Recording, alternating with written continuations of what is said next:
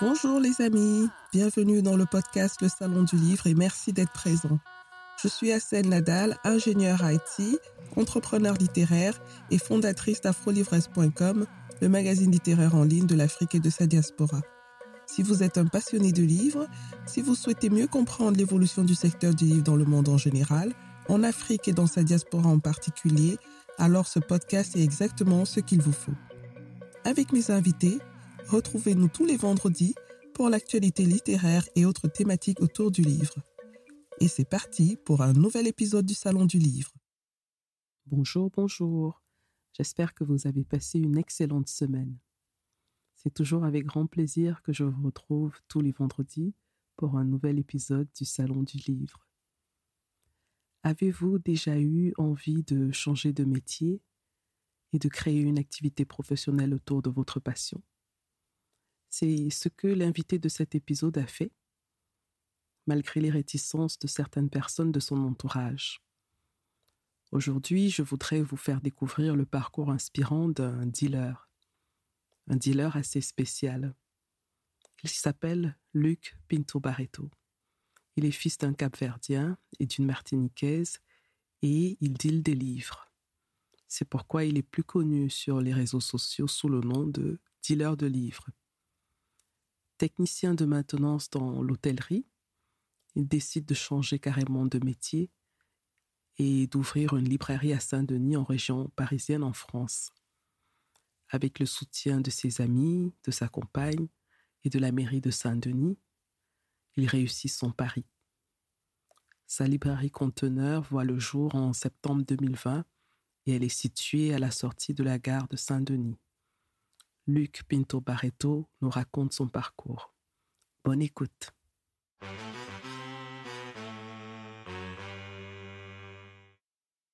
Bonjour Monsieur Barreto, bienvenue dans le podcast Le Salon du Livre. Merci d'avoir accepté notre euh, invitation. On a voulu parler avec vous aujourd'hui euh, de votre parcours en tant qu'entrepreneur dans le domaine du livre et en particulier euh, parler de hum, l'ouverture de votre librairie à, Paris, à Paris, qui est assez particulière parce que c'est une librairie que vous avez montée dans un conteneur merci encore et bienvenue dans le Salon du Livre. Bah, merci à vous, merci pour l'invitation. Alors, juste deux, petites euh, choses. Mon nom, c'est Pinto Barreto. Euh, ah, d'accord, ok. Pardon. Et il euh, n'y a pas de mal. Et la, librairie est à, Saint-Denis. D'accord. Elle n'est pas à Paris, elle est à Saint-Denis. Bon, c'est une ville limitrophe. Hein. Oui, oui. Une ville de banlieue proche. Oui, c'est vrai que pour nous qui vivons pas en France, euh, parfois on fait un peu le mélange entre euh, les villes autour de Paris et Paris même, quoi. Oui, oui, je peux comprendre. Bah, souvent, même le, quand on va à l'étranger, on va pas forcément dire qu'on habite dans telle ville de banlieue, on va dire Paris, parce que c'est plus simple pour, pour localiser. Tout, tout, à fait. Alors, euh, est-ce que vous pouvez nous dire un peu qui vous êtes, vous présenter en quelques mots Du coup, je m'appelle Luc Pinto Barreto, j'ai 34 ans. Et voilà, depuis maintenant euh, un an, mais un an, on va dire concrètement, mais sinon ça remonte à déjà depuis 2015, euh, j'ai entamé euh, un processus de reconversion pour devenir libraire. Auparavant, j'étais technicien de maintenance dans l'hôtellerie et j'avais une envie qui grandissait en moi de déjà changer de métier puisque ce métier de technicien de maintenance ne me plaisait pas particulièrement. Et puis surtout une envie de mettre un pied dans le monde du livre puisque j'avais l'habitude de fréquenter des librairies, de fréquenter euh, des, salons euh, littéraires, des rencontres avec des auteurs. Donc j'avais envie d'avoir une activité qui pouvait être euh, qui pouvait me permettre de me rapprocher des bouquins. Et de fil en aiguille, bah, c'est comme ça que l'idée de devenir libraire est, est, née. Alors au départ, je voulais pas forcément lancer ma propre librairie, c'est plutôt comment dire, les différents obstacles que j'ai pu rencontrer qui m'ont poussé à faire ma propre librairie. Et voilà, donc depuis maintenant le 19 septembre 2020, euh, j'ai ma propre librairie dans un conteneur que j'ai fait aménager, donc qui se trouve à la gare de Saint-Denis.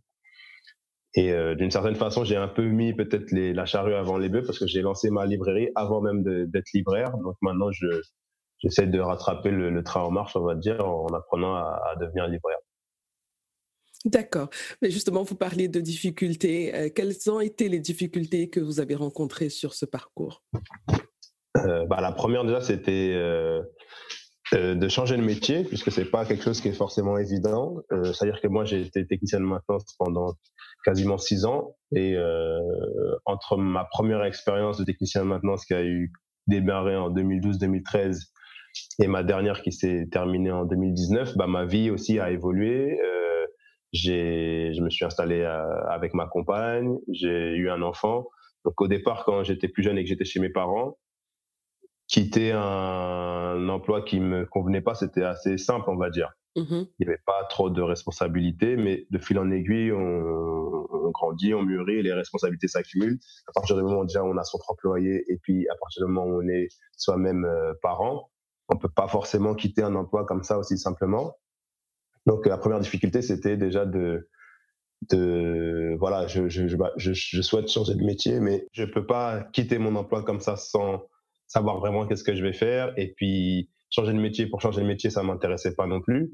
J'avais vraiment envie d'aller vers un métier qui puisse me, me, me, me passionner un, un, minimum et me permettre de m'épanouir, on va dire. Donc, euh, arrivé à un certain âge, pouvoir reprendre des études ou des formations en alternance, c'était pas possible pour moi. Parce qu'au-delà de, de 26 ans à l'époque, même aujourd'hui 30 ans, euh, il était plus possible pour moi de faire des études en alternance, donc c'était pas possible de arrêter complètement une activité économique, ne plus avoir de salaire et puis reprendre des études de un an ou deux ans.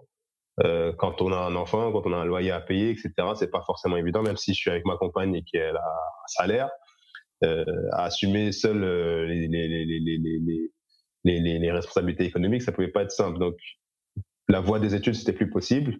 Oui. Ensuite, euh, bah, j'ai essayé de faire des, des candidatures spontanées, on va dire. Donc, regarder un peu les offres d'emploi qu'il y avait dans le domaine du, du, du de, des librairies, euh, répondre à des offres d'emploi, me présenter dans, dans, des librairies pour faire des candidatures, candidatures spontanées. Et là, la deuxième chose, c'est ben, on remarque que le, le, secteur du livre, des librairies, c'est pas déjà un secteur qui se porte forcément très bien. Oui. Donc, il n'y a pas forcément beaucoup de postes euh, qui sont à pourvoir. Et les peu de postes qui, qui, qui, qui sont disponibles, eh ben, ils sont en majorité réservés à des personnes qui ont un parcours, euh, soit qui ont fait des études dans le domaine, soit qui ont une certaine expérience dans le domaine. Donc, moi, en tant qu'un technicien de maintenance, c'était pas forcément gagné pour, euh, pour pardon, acquérir un poste. Euh, du coup, bah là, je me suis dit, j'ai commencé à me dire que si je voulais être libraire, vu qu'on pouvait pas ou qu'on n'allait pas me recruter, et la seule, la seule solution, c'était d'être, euh, bah, d'ouvrir ma propre librairie. Mmh et là, il y a les, les, obstacles, on va dire, économiques qui se présentent, puisque pour ouvrir une librairie dans un local classique, louer un, un local avec un bail euh, sur Paris ou ailleurs, c'est, c'est, c'est, c'est, beaucoup d'investissements financiers que, que je n'avais pas. Du coup, bah là, on essaye de trouver une autre solution plutôt que d'être dans un local classique. pourquoi ne pas être euh, dans l'espace public, oui. comme les food trucks, puisque à cette époque-là, enfin jusqu'à aujourd'hui, hein, il y a des, des, la mode des food trucks. Euh, c'est quelque chose qui s'est bien installé en Paris, en région parisienne, à Paris en région parisienne. Du coup, je me suis dit simplement, bah, pourquoi ne pas euh, reprendre le même modèle et au lieu de vendre de la nourriture, vendre des livres. Donc ça, c'est une solution qui pourrait peut-être me permettre de de comment dire de baisser le plus possible les charges fixes comme un loyer euh, qu'on doit payer pour un local et c'est comme ça de fil en aiguille que euh, j'en suis arrivé à mettre un conteneur euh, sur le parvis de la gare Saint-Denis. D'accord. Et donc voilà, c'est ça les, les, les, difficultés, on peut dire entre guillemets, auxquelles j'ai dû faire face. Mais finalement, c'était pas, c'était pas la, la, chose la plus compliquée vraiment dans mon parcours, c'était de prendre la décision de démissionner de mon poste de travail. Oui et de me lancer puisque après ça, les choses se sont assez facilement enchaînées d'une certaine façon. Bon, j'ai eu de la chance de rencontrer les bonnes personnes au bon moment qui m'ont toujours facilité euh, bah, le, le, le, le, passage de mes différences. C'était de me convaincre que voilà, le métier que je faisais avant, c'est vraiment un métier qui ne me plaisait pas du tout, dans lequel j'avais pas envie de rester euh, d'une certaine façon enfermé, on va dire, sachant que bah, je venais d'être, euh, je venais d'être père, que euh, voilà, euh, on, on, commence à avoir un premier enfant, puis peut-être un deuxième. Donc c'est beaucoup plus difficile après de, de, de, de, quitter un emploi avec un salaire euh, assuré. Tout à fait. Quand on a un certain nombre d'enfants ou quand on a voilà certaines charges financières à assumer. Oui. Donc c'était ça vraiment le plus difficile. si je regarde là comme ça mon parcours depuis que j'ai démissionné mon ancien poste, le plus difficile c'était ça, mmh puisqu'il y a aussi d'une certaine façon un peu, il y, a un discours ambiant qui fait que quand on est un emploi en CDI, on est un peu privilégié, on nous fait toujours penser, euh, on nous rappelle toujours qu'il y a des personnes qui, qui, qui, qui, cherchent du travail, qui aimeraient bien être à notre place, etc. Mmh Donc c'est pas forcément encourageant de se dire, euh, limite j'avais même un peu honte entre guillemets de, de, démissionner parce que j'avais toujours ce discours dans la société qui dit voilà, les gens euh, ils essaient de profiter du chômage ou ils cherchent pas de travail ou etc etc. Donc finalement ceux qui ont un travail, quand bien même ce travail ne leur plaît pas et qu'il n'est pas forcément bien rémunéré etc et, bah, il y, a, y a un peu cette idée de bah, contente-toi de ça et sois content déjà parce qu'il y a toujours des gens qui, qui, qui, qui, aimeraient avoir ce travail-là à ta place. Tout à fait. Donc, mais une fois que vraiment j'ai pris la décision de démissionner, toujours en accord avec ma compagne, parce que ce projet, même si c'est moi qui ai mis en avant et c'est mon nom qu'on voit partout, je suis pas tout seul à le porter. Voilà, déjà il y a ma compagne avec qui je vis, qui, qui, qui, qui, fait partie du, du, intégrante du projet. J'ai un ami aussi qui m'accompagne depuis longtemps dessus. D'accord. Donc, euh, c'était important d'avoir ces personnes-là autour de moi pour m'encourager à, à, à, passer le pas, on va dire, le cap. Mmh Et puis après, oui, les choses se sont très vite enchaînées, en fait, puisque j'ai rencontré euh, des personnes qui m'ont guidé vers les bonnes, euh, vers d'autres bonnes personnes, qui m'ont facilité l'accès aux autorisations, notamment pour mettre mon projet en place qui m'ont encouragé à mettre ce projet en place en me disant que c'était une bonne idée, que ça pouvait fonctionner, même si ça allait être très compliqué, oui. et qu'il fallait essayer quoi. Donc euh, voilà, maintenant euh, on est après après après quasiment un an, plus d'un an même maintenant. Le projet se concrétise de plus en plus. Il est toujours très fragile économiquement. Il faut que voilà solidifier les bases, mais bon, je, je regrette pas d'avoir d'avoir passé le pas en tout cas. D'accord. Alors justement, par rapport au soutien que tu as eu, est-ce qu'il a fait... Euh, pardon, je, je, te tutoie déjà. Il n'y a pas de problème. Je suis tellement à l'aise. Donc, il n'y a pas de problème. Euh, ok. Par rapport au soutien que tu as eu, est-ce que en plus de ces soutiens, euh, tu as dû faire des formations pour comprendre un peu mieux le métier de libraire parce que tu sortais d'un autre domaine. Euh, mmh donc, ça demande quand même euh, une certaine connaissance du secteur avant de se mmh lancer parce que sinon, il y a de gros risques hein, quand même au bout, au bout de, du projet. Est-ce que tu as suivi des formations d'entrepreneuriat ou même euh, de gestion librairie? Mmh bah, Pas du tout. En fait, moi, j'avais. En fait, au départ, en 2016, j'avais déjà un premier projet mmh où j'avais déjà quitté un, poste de technicien. Moi, dans ma carrière de technicien, entre guillemets, j'ai fait, fait quatre hôtels.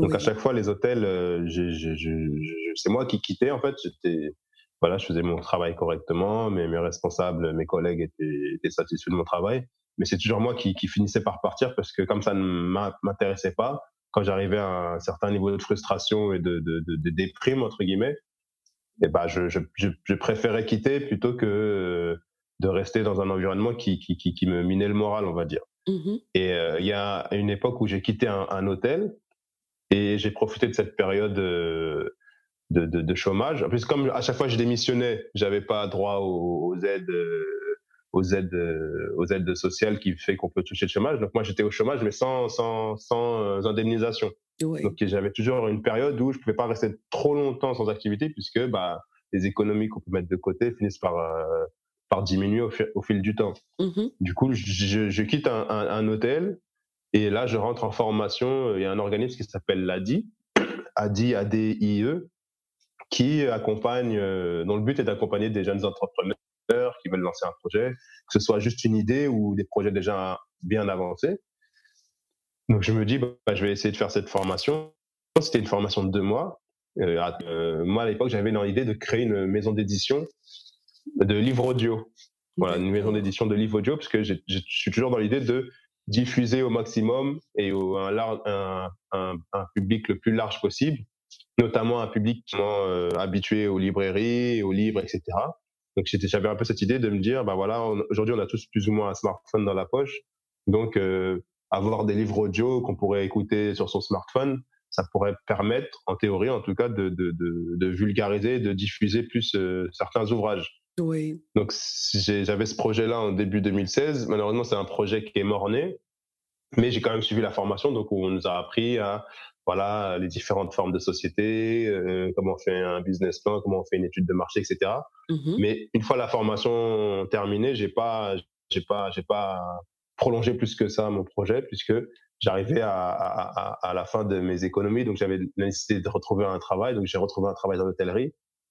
Et travailler dans l'hôtellerie et en même temps mener un projet, c'était trop compliqué pour moi. Oui voilà, quand on mène un projet, il faut vraiment pouvoir se mettre dedans, enfin, en tout cas, en ce qui me concerne, à 100%. Oui. Si euh, j'ai 39 euh, heures par semaine, je suis dans un métier salarié, le temps qui me reste après pour travailler sur mon projet, c'était pas possible, plus le, la vie de famille, etc. Tout à fait, oui.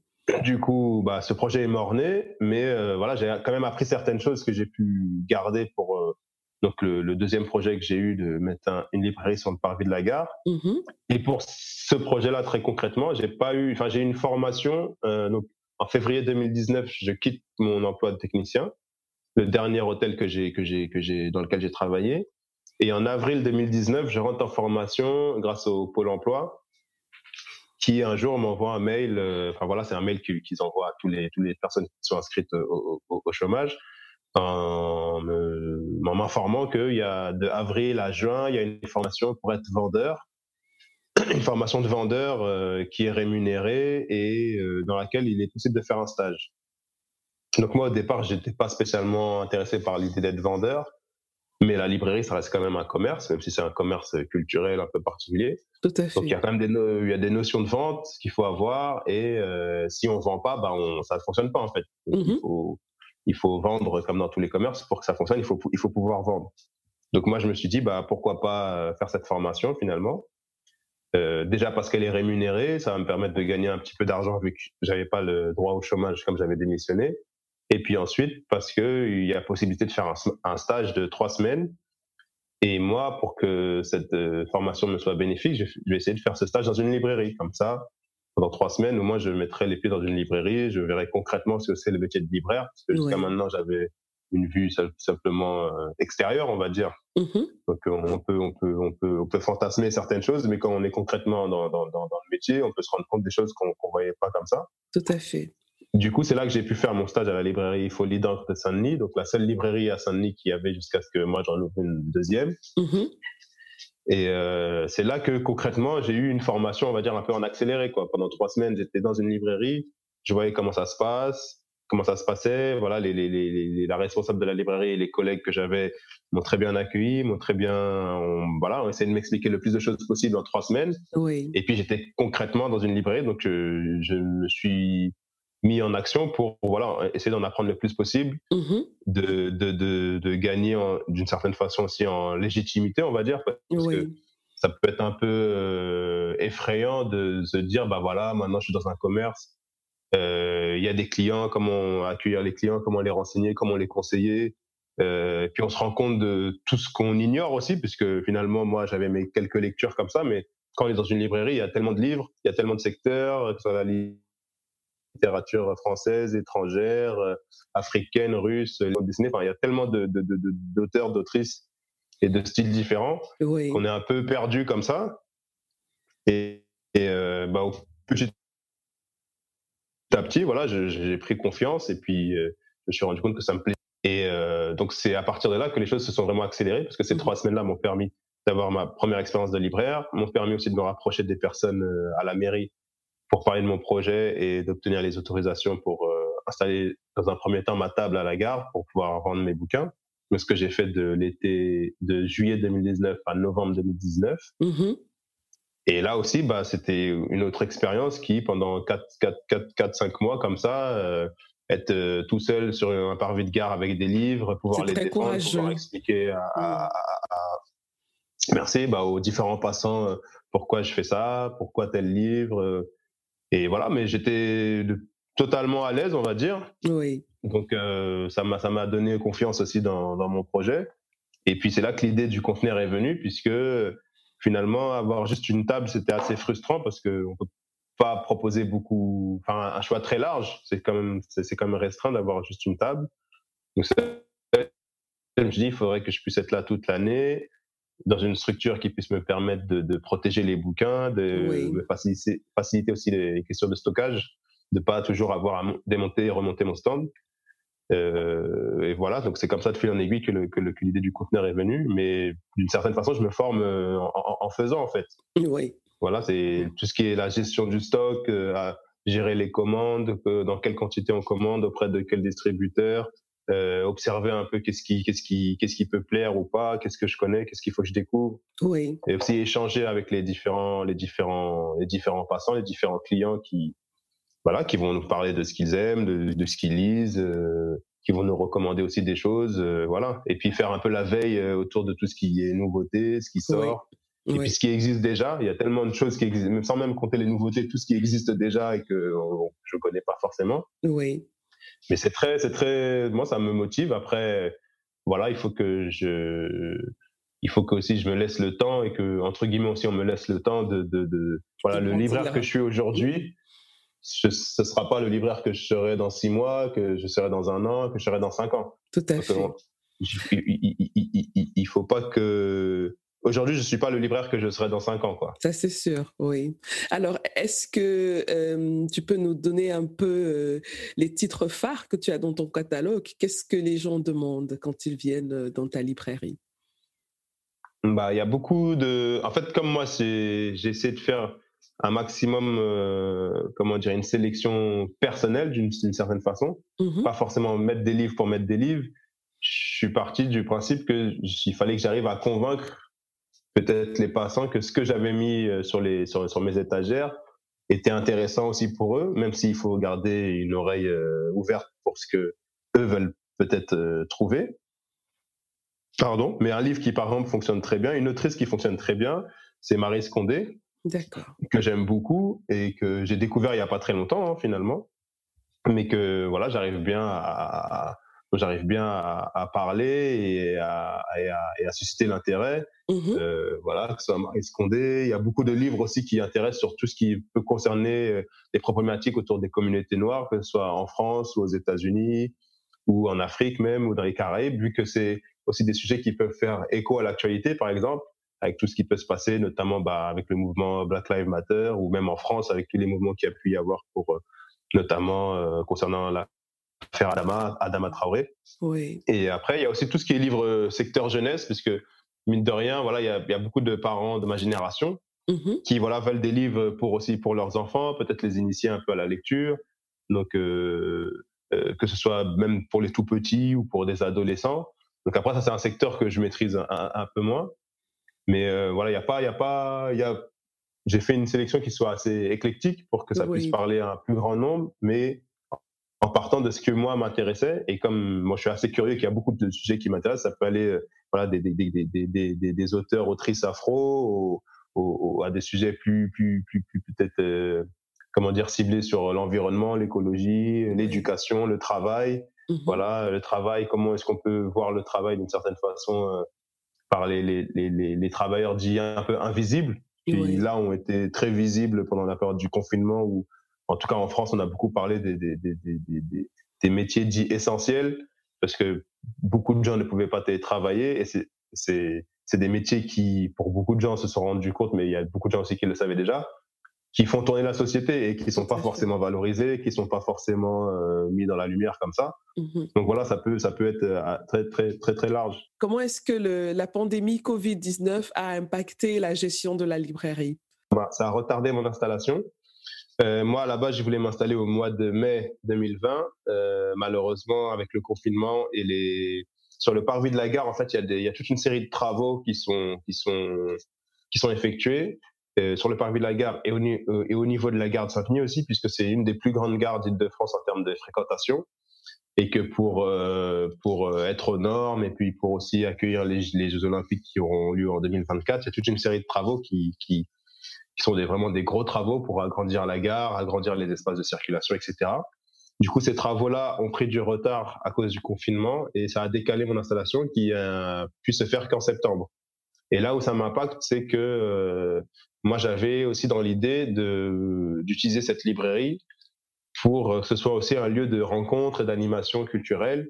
Donc, profiter de l'espace qu'il y a sur le parvis de la gare pour euh, ne pas être simplement un point de vente où voilà il y aurait des livres à vendre, mais aussi mettre en place des animations culturelles sur l'espace qui est très très très grand au niveau du du parvis pour mettre en place des rencontres autour d'auteurs ou d'autrices ou tout simplement des, des, des, des, des, animations par exemple pour les enfants ou même les adultes en faisant venir des conteurs euh, voilà ou même des, événements des rencontres purement entre guillemets festives pour voilà avoir un, ancrage dans le dans le quartier puisque c'est un quartier où je vis aussi maintenant donc depuis deux ans donc euh, ça fait deux ans que j'habite à deux minutes de là où je travaille et euh, voilà, c'était une façon aussi d'être un acteur d'une façon, un acteur du quartier, puisque c'est un quartier qui peut être, euh, voilà, qui, qui, peut connaître aussi certaines difficultés.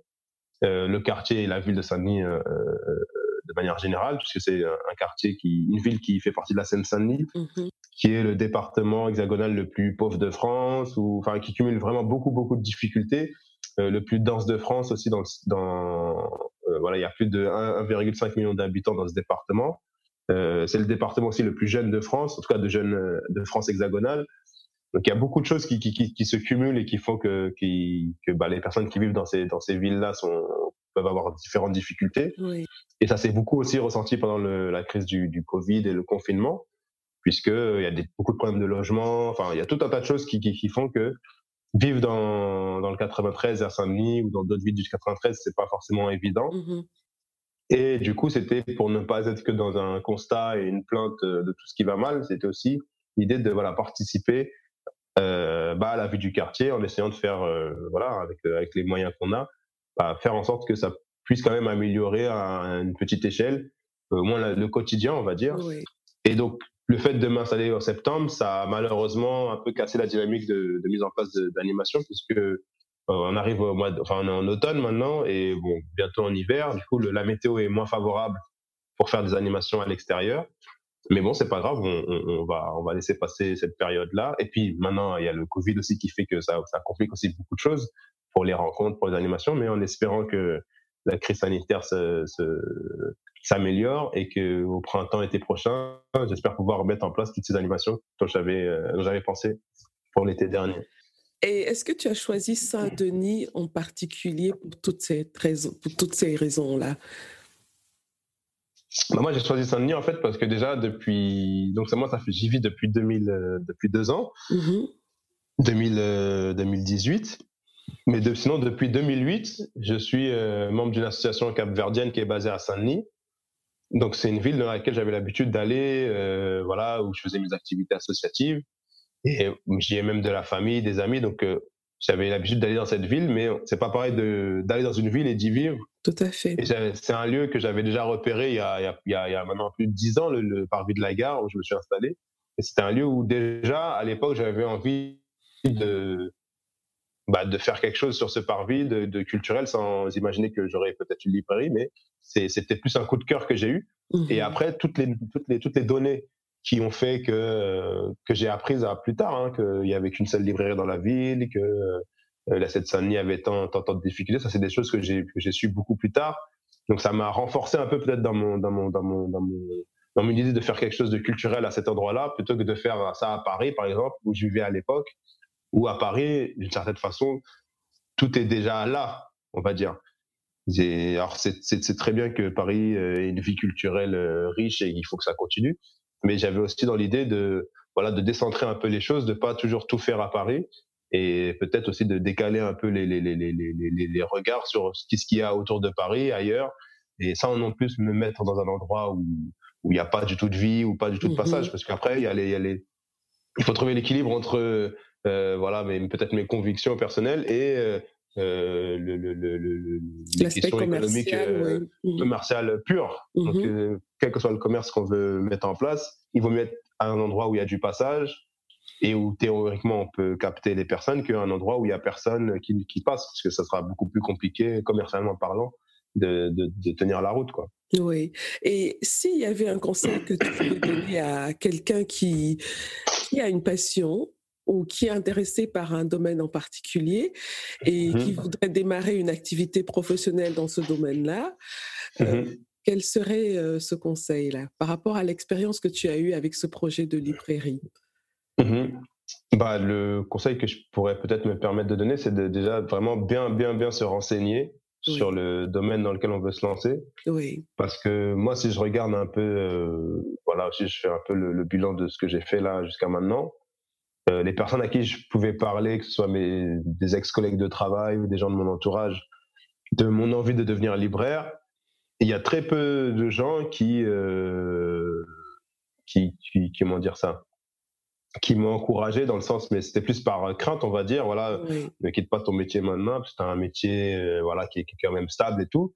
Te lancer dans le métier de libraire, c'est, c'est un peu une folie parce que, euh, voilà, dans l'imaginaire collectif, les librairies, ça fonctionne plus, euh, plus personne ne lit, il y a Amazon, il y a ceci, il y a cela, et en fait, les gens ne font que répéter des, les, les idées euh, qui sont un peu euh, majoritaires dans la société, mais sans vraiment connaître le secteur. Oui. Donc, effectivement, il faut tenir compte de, de, de, de, de il peut, il, on, peut, on, peut, on peut tenir compte des avis comme ça, des personnes qui vont peut-être un peu nous freiner dans, le, dans, le, dans, notre, dans, notre, euh, dans notre projet. Oui. Mais moi, comme voilà, en France, la chance qu'on qu peut avoir, c'est que euh, vu que c'est un pays qui aime beaucoup la littérature, etc., etc., chaque année, il y a des études sur les habitudes de lecture des Français, des Français pardon, sur euh, qu'est-ce qui se vend, qu'est-ce qui se vend pas, machin. Donc, il y a des chiffres euh, qui sont sur lesquels on peut s'appuyer. Oui. Et tous ces chiffres montrent que le, le même si dans l'idée générale tout le monde pense que les gens lisent moins, mais c'est pas c'est pas c'est pas forcément vrai. Les gens en fait ils ont une lecture qui le niveau de le niveau de, de vente de livres, de lecture, etc. est plus ou moins stable depuis plusieurs années l'arrivée de Amazon ou l'arrivée de, des liseuses ou ce genre de choses, ça n'a pas affecté spécialement le marché du livre. Oui. Donc, tout, tout, tout, tous les gens qui peuvent penser qu'on on, on lit moins, en fait, on lit pas forcément moins. On peut lire différemment sur fait. différents supports, -hmm. mais on lit pas forcément moins. Après, je dirais pas non plus qu'on on lit, on lit plus, mais on lit pas forcément moins. Et après, j'avais aussi dans l'idée de, bah voilà, il y a des librairies qui existent. C'est aussi comment est-ce qu'on s'adapte peut-être à l'époque où euh, le libraire qui reste dans sa librairie euh, et qui fait pas un maximum de choses pour aller vers le public, c'est sûr que ça va, ça va, ça va difficilement marcher. Maintenant, il y a les réseaux sociaux, il y a les blogs, il y a, YouTube, il y a Instagram, il y a tout ça. Donc tout ça, ce sont des outils qu'il faut réussir à, utiliser pour aller le plus possible vers les libraires et bah, notamment euh, l'aspect food truck. C'était oui. beaucoup, moi j'avais beaucoup l'idée de voilà, si les gens vont pas à la librairie, qu'est-ce que moi je peux faire pour aller vers les gens? Mmh. Parce que moi je suis convaincu que euh, une personne qui peut dire je n'aime pas lire ou je lis pas ou j'ai pas le temps de lire, etc. Elle est quand même intéressée par certains sujets. Voilà, comme tout le monde, on a tous, euh, il euh, y a des choses, on a, il y a tous, on a tous des choses qui nous intéressent, qui nous oui. passionnent, et ça peut se, se c'est des choses qu'on peut retrouver dans un livre. Après, c'est au libraire de faire le travail de bah euh, voilà questionner un peu les, les, les, les, les passants qui peuvent qui peuvent venir le voir, qu'est-ce qu'ils aiment, et comment est-ce qu'il peut euh, trouver le, le, le, la, la, la, la, liaison avec ah bah tel livre ça pourrait sûrement vous, vous plaire parce que ça parle de ça ça ça et vous m'avez dit que vous aimiez ça ça ça. Donc il n'y a pas de raison que vous que vous n'aimiez pas ce livre. Maintenant c'est comment est-ce qu'on a l'information parce qu'il y a mm-hmm. tellement de livres qui existent et peut-être que la plupart des livres qui sont mis en avant voilà ce sont ce sont peut-être un peu toujours les mêmes on va dire oui. donc quelqu'un qui rentre jamais en librairie ou qui va jamais en bibliothèque Bon, s'il s'intéresse pas à ça, s'il n'y a pas quelqu'un pour le conseiller, bah, il passe à côté peut-être de, de, dizaines ou de centaines de livres qui, au fond, pourraient l'intéresser. Après, il y a la question du coût du livre ou la question d'avoir le temps de lire, ça c'est autre chose. Effectivement, on est tous dans une société où on court après le temps. Voilà, il y a le travail, il y a les enfants, il y a ceci, il y a cela. Donc, il faut quand même se dégager du temps, mais c'est justement aussi bien, je pense, de que le livre soit, soit, quelque chose qui reste, puisque ça permet justement de, de couper avec euh, la, la fréquence de vie qu'on a où tout le monde court, quand on lit un livre, on, a, on doit quand même prendre le temps un minimum de voilà, se poser dans un endroit plus ou moins calme. Et voilà, ça peut être aussi un moment où on se retrouve avec soi-même. Tout à fait. Donc, si je devais donner un, un conseil, ce serait vraiment ouais, de bien se renseigner sur le secteur parce que moi, je suis pas trop adepte des phrases où il, voilà, il faut croire en son rêve, etc. ça, c'est pour moi, c'est normal. Oui. Si, si, si, si on n'y croit pas, c'est sûr que ça, rien ne va se passer. Mm -hmm. Maintenant, c'est croire en son rêve, ça suffit pas. Oui. Il faut bien se renseigner sur euh, sur euh, voilà les données concrètes qui permettent de se dire bon euh, moi très simplement j'ai regardé je me suis dit libraire la plus grosse difficulté des libraires aujourd'hui c'est en gros les charges les charges les charges les charges économiques dont le loyer voilà c'est ça qui fait que pour beaucoup de libraires c'est difficile parce que ils ont un loyer important à payer et que oui. les ventes euh, ne suivent pas derrière ne sont pas suffisamment élevé pour pouvoir pour pouvoir payer ce loyer. Ben moi, mm-hmm. très simplement, je me suis dit, si le problème c'est le loyer, bah il faut que je fasse en sorte de pas avoir de loyer. Et pour pas avoir de loyer, bah il faut pas avoir de local. Donc c'est cette réflexion que j'ai menée. Maintenant, est-ce que ça suffira Pardon. est-ce que ça suffira de d'être dans l'espace public et de pas avoir de loyer?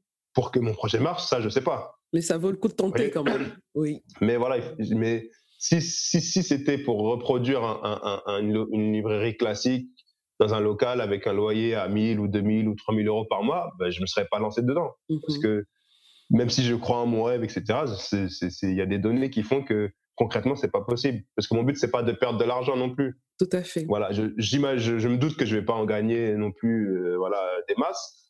Moi, mon objectif, c'est quand même d'en vivre. Donc, si je peux me dégager un, un, salaire minimum, ce sera très bien. Peut-être que je compléterai avec un autre emploi à côté. Mhm. Voilà.